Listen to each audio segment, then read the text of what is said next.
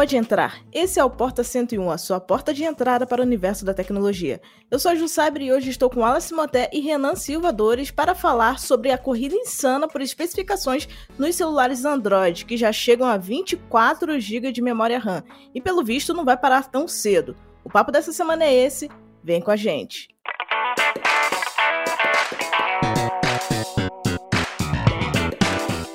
Sejam bem-vindos ao Porta 101, o nosso podcast semanal sobre um tema específico do universo da tecnologia. Toda segunda-feira tem episódio novo neste feed para você. Lembrando também que temos outro podcast neste feed, é o Teletransporta, um spin-off do Porta focado só em inovação. É isso, segue a gente no seu tocador preferido de podcast para você não perder nada. Ainda tem muita coisa legal em produção por aqui. Vem com a gente.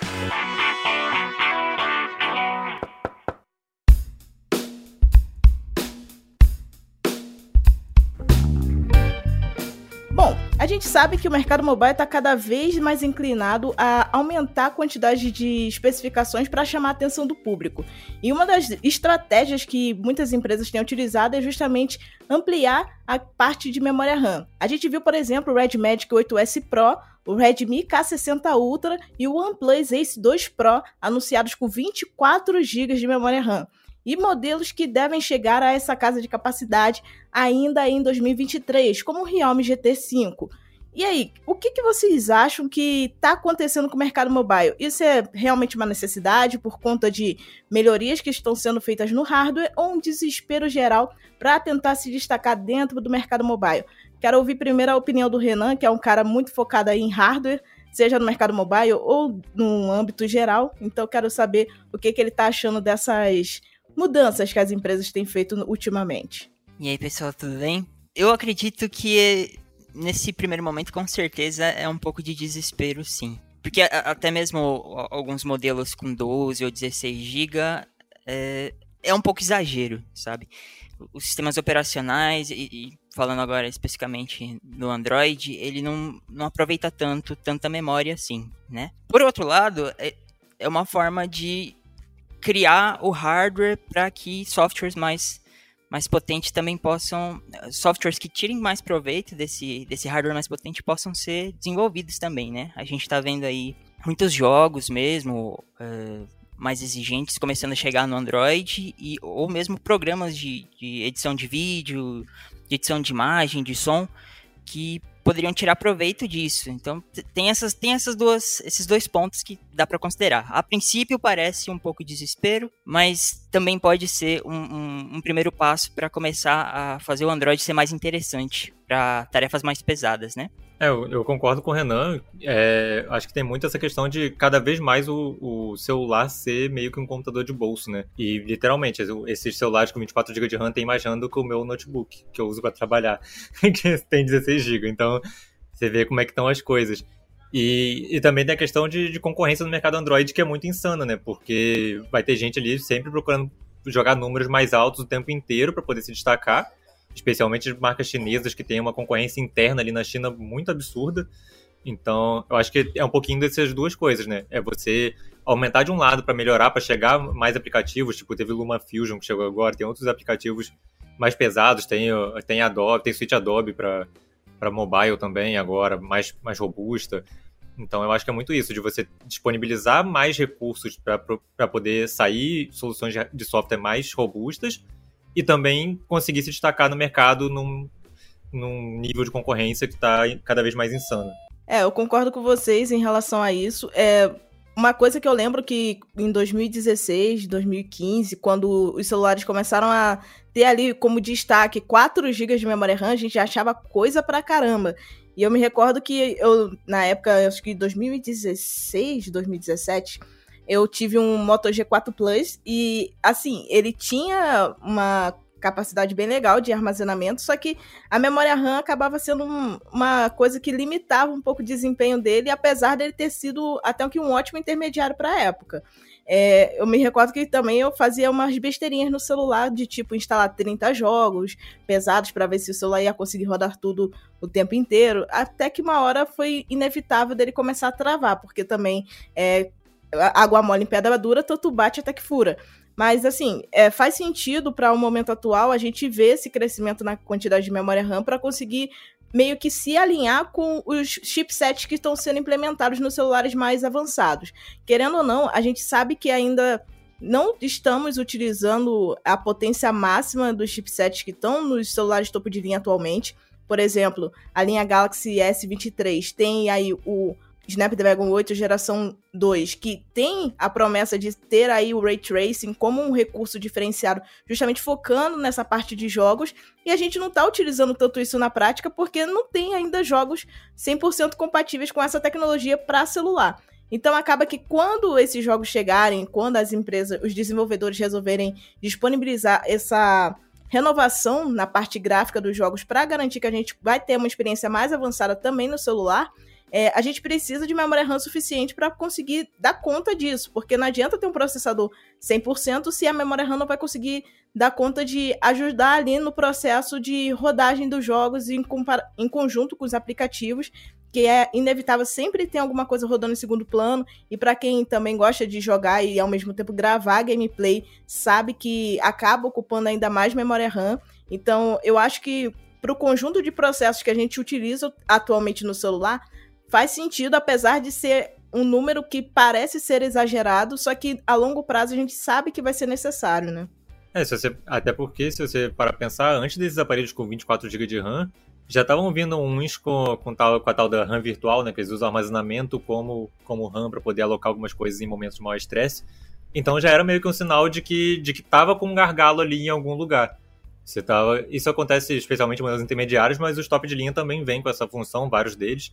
Então já tinham várias empresas ali que estavam vendo esse gargalo, então estão aproveitando que estão saindo componentes novos para poder jogar, tirar isso da frente e poder focar em outras coisas, né? Outro ponto também que, que dá pra gente considerar em defesa desses números é, exagerados de memória é a questão da, da longevidade mesmo, né, dos celulares. Depois que a, a Samsung principalmente aumentou a, a promessa de atualização. É, outras, outras marcas também têm seguido esses passos devagarinho, mas têm seguido. Então, ter mais memória já de agora vai garantir que mesmo daqui a 3, 4, 5 anos, o celular ainda consiga ter bastante velocidade, né? Exatamente. E querendo ou não, grande parte do público atualmente compra o celular pensando no uso a longo prazo. Se a empresa já está disponibilizando ali 4 anos de atualização de software, é claro que a pessoa vai querer que o celular rode tudo do, da melhor forma possível dentro das especificações do celular durante os quatro anos de atualização que ele vai receber, pelo menos, né? Então, a partir do momento que as empresas prometem algo, elas precisam entregar configurações que vão fazer com que o usuário tenha uma experiência de uso linear ao longo desse período. Então, realmente faz muito sentido nesse, nesse ponto de vista também. Mesmo que não seja o primeiro usuário, né? Porque muitas vezes acontece isso. A pessoa usa o celular ali por um, dois anos e aí revende ou passa para algum membro da família alguma coisa. E aí, se esse, se esse aparelho ainda tem suporte de software, é, aí, o esperado é que ele, o hardware dele também acompanhe durante esse período, né? Então, mesmo se for para que, que esse aparelho tenha aí um, dois, três donos aí ao longo da vida dele, o esperado é que ele tenha esse desempenho linear, como você falou. Não, e assim, é interessante a gente ver também nessa questão dessa alteração na quantidade de memória RAM presente nos smartphones, é que dessa lista que a gente falou no início do podcast, somente um desses celulares que vai ser lançado é gamer.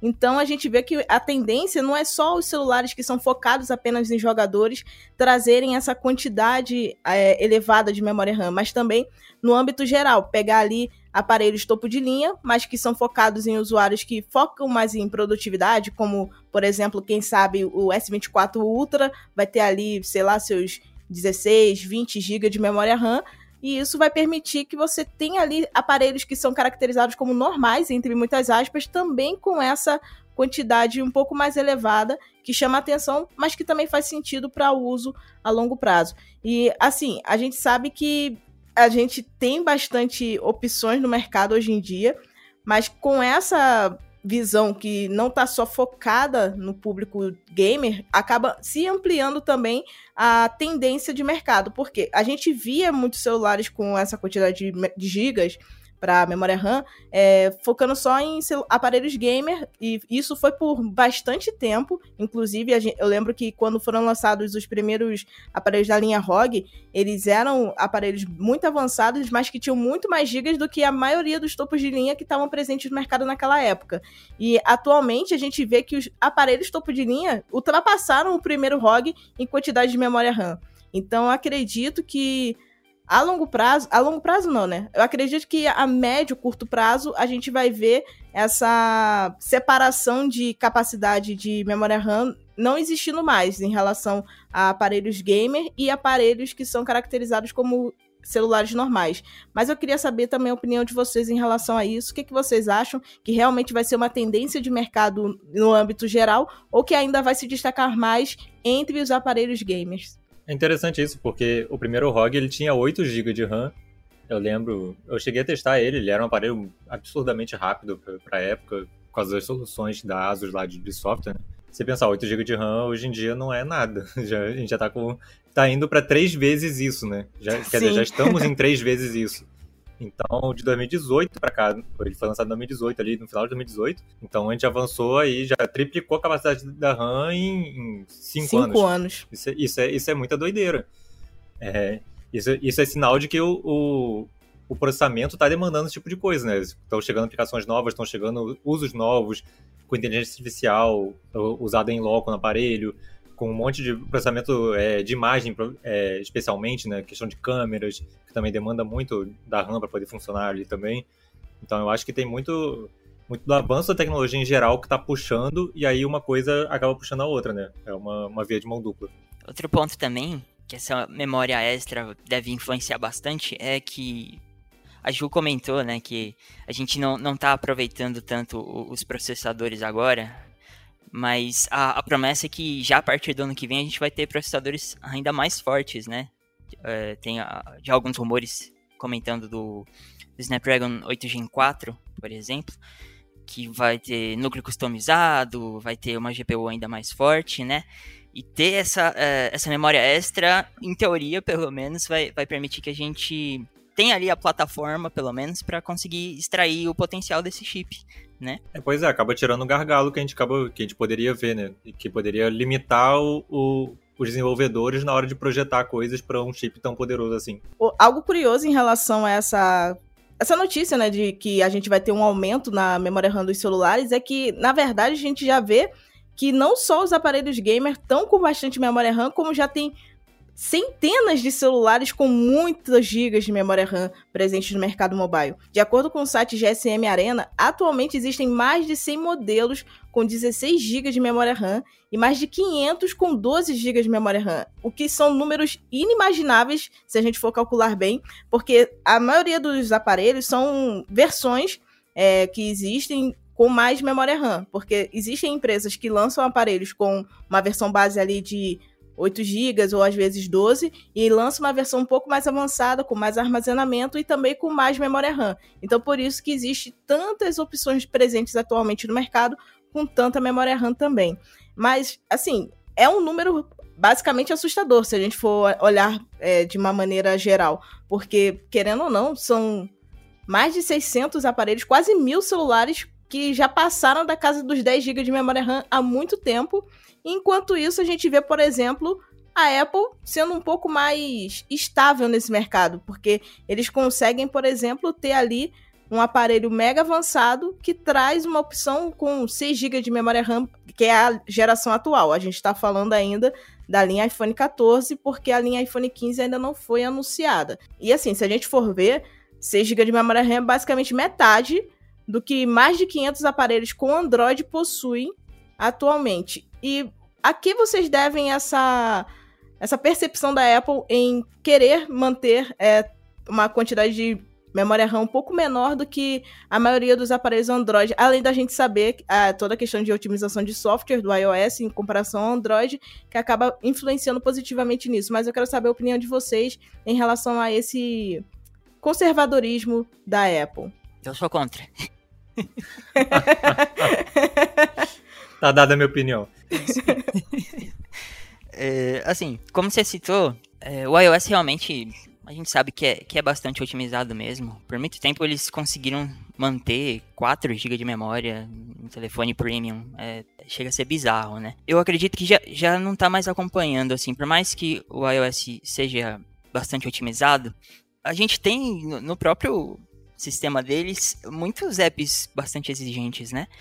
Talvez a, a ideia deles seja separar um pouco do, do iPad, forçar o pessoal aí pro iPad, eu, eu, não consigo entender direito essa, essa ideia deles. Eu acho que tem muito questão da. Primeiro, lucro, né? Que a Apple é a empresa que a gente sabe que mais lucra com celulares no mundo.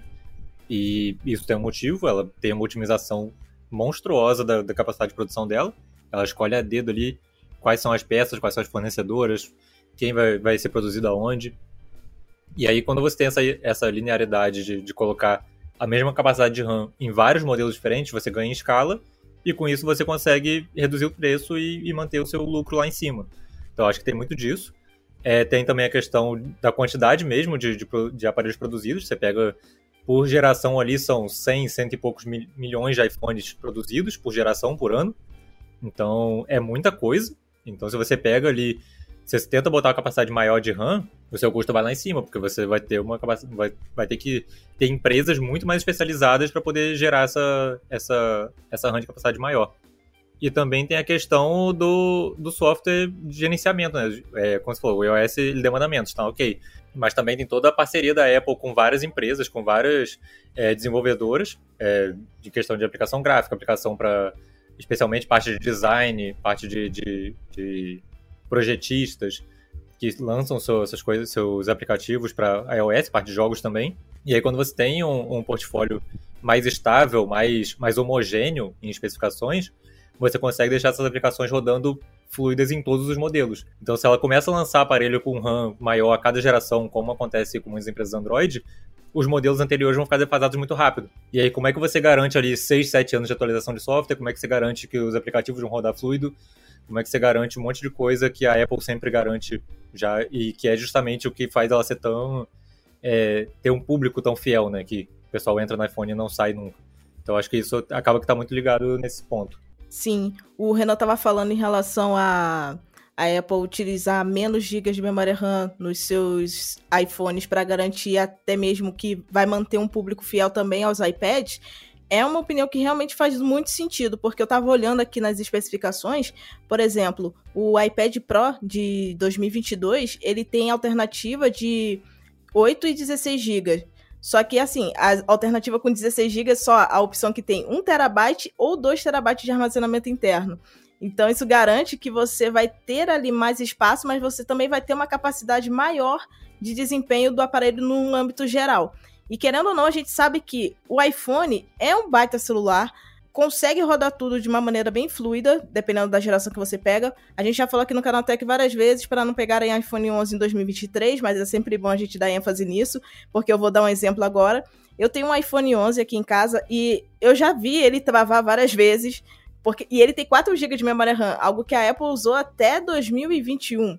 Então a gente sabe que assim, se ele tá travando agora, é porque ele já tá na, naquele período de vida dele que já não vai dar mais. É, a gente sabe que os aplicativos vão se atualizando para poder ficarem mais otimizados para a versão mais recente do sistema, e querendo ou não, essas atualizações acabam impactando negativamente também na quantidade de gigas de memória RAM presente no aparelho. Agora, voltando para o iPad, a gente sabe que por exemplo, o iPad é uma ferramenta de trabalho para muita gente. E quando a pessoa utiliza para edição de imagens, edição de vídeos, isso exige muito mais do dispositivo do que é, fotografia e filmagem, que é algo que, por exemplo, o iPhone faz muito melhor do que o iPad. Então, a gente sabe que quando a pessoa utiliza para trabalho, faz muito mais sentido você ter muito mais gigas de memória RAM para ter aquela folguinha na hora de você utilizar o produto focando em produtividade. Por exemplo, se eu edito um vídeo no meu computador, eu sei que eu não vou utilizar 16 GB de memória RAM. Preciso de no mínimo 32 para garantir que os aplicativos do pacote Adobe, que é um dos inimigos do, da galera que utiliza o Windows, vai conseguir rodar de maneira bem administrada ali com a quantidade de memória RAM que você tem, sem travar tudo e sem fechar na sua cara. É, no caso do, do macOS, a gente já não tem tanta quantidade assim de memória RAM é, como um padrão, mas a gente sabe que a gente sabe que os programas de edição de vídeo que são compatíveis com o macOS exigem menos da máquina e rodam de uma maneira muito mais fluida do que o próprio pacote Adobe, que é otimizado também para o macOS. Então, isso também se reflete nos celulares. Quando a gente vê um aplicativo de celular é, tentando rodar com a mesma otimização que já roda no iPad, é muito difícil você ver um iPhone é, utilizar, por exemplo, o LumaFusion com a mesma otimização que teria ali no iPad Pro, que já é preparado justamente para isso. Então, eu acredito que a longo prazo, querendo ou não, a gente vai ver, talvez assim, a Apple melhorando essa questão de memória RAM, porque já existem rumores de que o iPhone, a linha iPhone 15, pelo menos o 15 Pro e o 15 Pro Max, vão vir com 8 GB de memória RAM mas ela ainda vai focar mais em dar mais memória RAM para o iPad, porque é o dispositivo que eles garantem que vai ser uma ferramenta adicional para trabalho e também vai ser uma ferramenta que pode ser utilizada como um, entre muitas aspas, substituto do, Mac, do MacBook, né? Que é o computador da Apple, que às vezes acaba sendo mais caro do que o próprio iPad, às vezes também é mais barato, mas dependendo muito da versão. Só que faz sentido você ter ali aquela distribuição mais inteligente e interessante de público para garantir que vai ter ali os dispositivos bem separadinhos em questão de configuração e garantir que vai ter os usuários é, escolhendo aquilo que melhor vai atender às suas necessidades e não tentando ter tudo em um, né? Como é o caso de quem utiliza muito celular Android, que às vezes pega o celular Android mais avançado para ter tudo em um, que vai ser o celular que vai filmar, aí editar vídeos e ao mesmo tempo vai te permitir trabalhar com produtividade. Então são muitas camadas que acabam impactando positivamente e negativamente nas escolhas da Apple em relação à quantidade de memória RAM nos aparelhos dela, né? No fim, também é, é aquela história de sempre, né? Que, que eles têm o controle absoluto de tudo. O processamento é deles, a memória é, é escolhida a dedo, que nem o Wallace falou.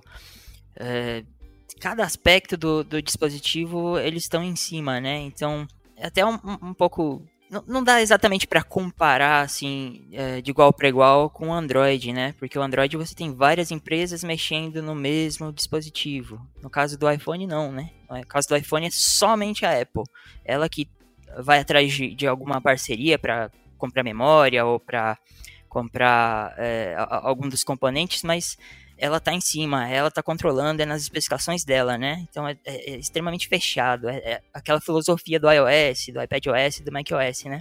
Exato. É, eu acho que essa questão da, do controle que a Apple tem em relação aos dispositivos, a, a, construção dos dispositivos e todo o processo de manuseio das peças, é parecido com Lego, né? Se a gente for olhar bem, quando a gente tem o nosso Lego, a gente sabe como que cada peça vai se encaixar para construir uma determinada coisa. Mas agora, quando a gente vai num playground, que a gente vai pegar um Legozinho, a gente não sabe se vai encaixar do jeito certo, né? Porque sempre vai ter uma peça ali que vai parecer que está encaixada, mas na prática não pertence àquele Lego porque foram misturadas muitas coisas ao mesmo tempo e é justamente o que a gente vê no mercado mobile em relação ao Android, né? Que são muitas peças misturadas e que poucas empresas conseguem ter o controle da mesma forma que a Apple tem em relação aos iPhones.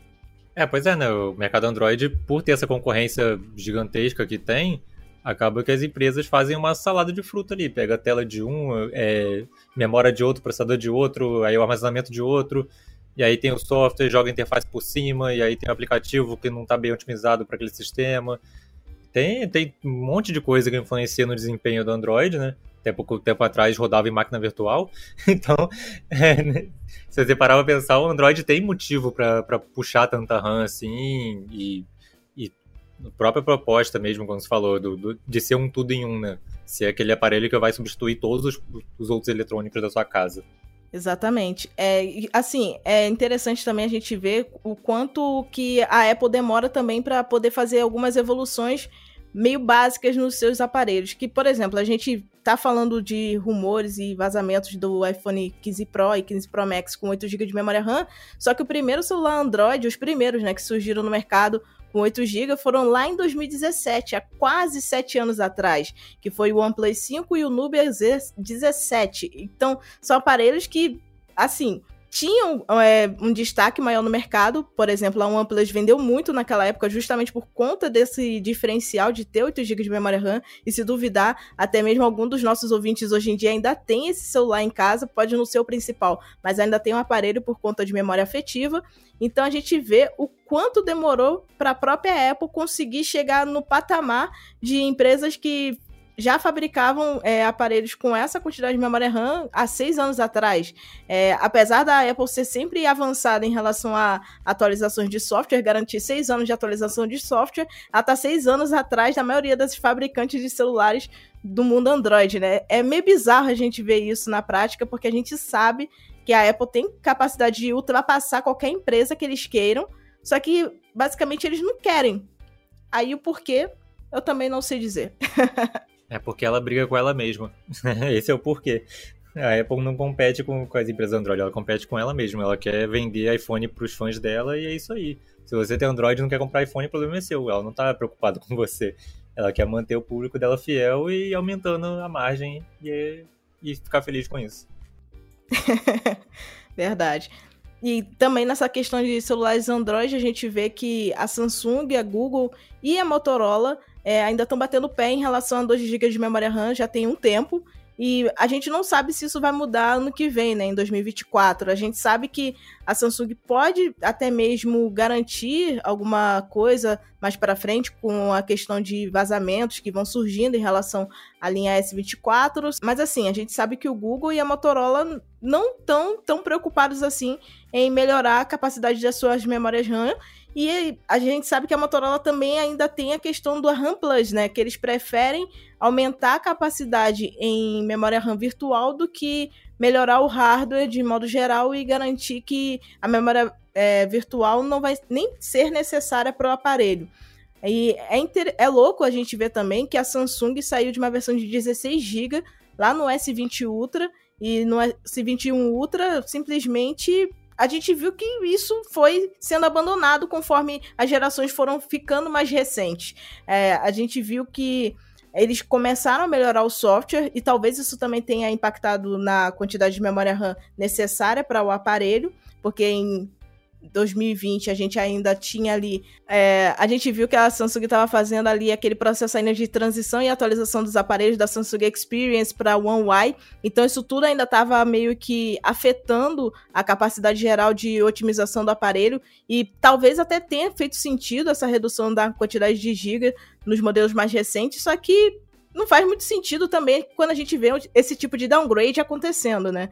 É, eu queria saber aí a opinião de vocês em relação também a essa estratégia um pouco diferenciada é, que a gente tem visto a Samsung traçar ao longo do caminho e se tem a esperança de, quem sabe, eles voltarem a ter aparelhos aí com 16 GB ou até mais gigas de memória RAM no futuro. É, eu acho que, que é muito trabalhando em cima da massificação, assim.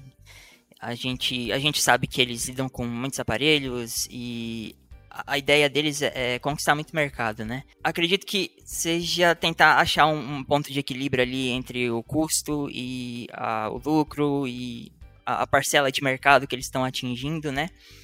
Mas eu acho que eles vão ter que mudar isso uma hora, porque não é uma coisa que depende só deles. Eles devem manter isso enquanto eles puderem mas a gente tem que considerar também que a, as fabricantes de memória mesmo, elas também vão forçar essa mudança com o tempo, porque a, os chips de memória vão aumentar a densidade, vão trazer mais memória por padrão, e aí, querendo ou não, elas vão ter que fazer essa transição.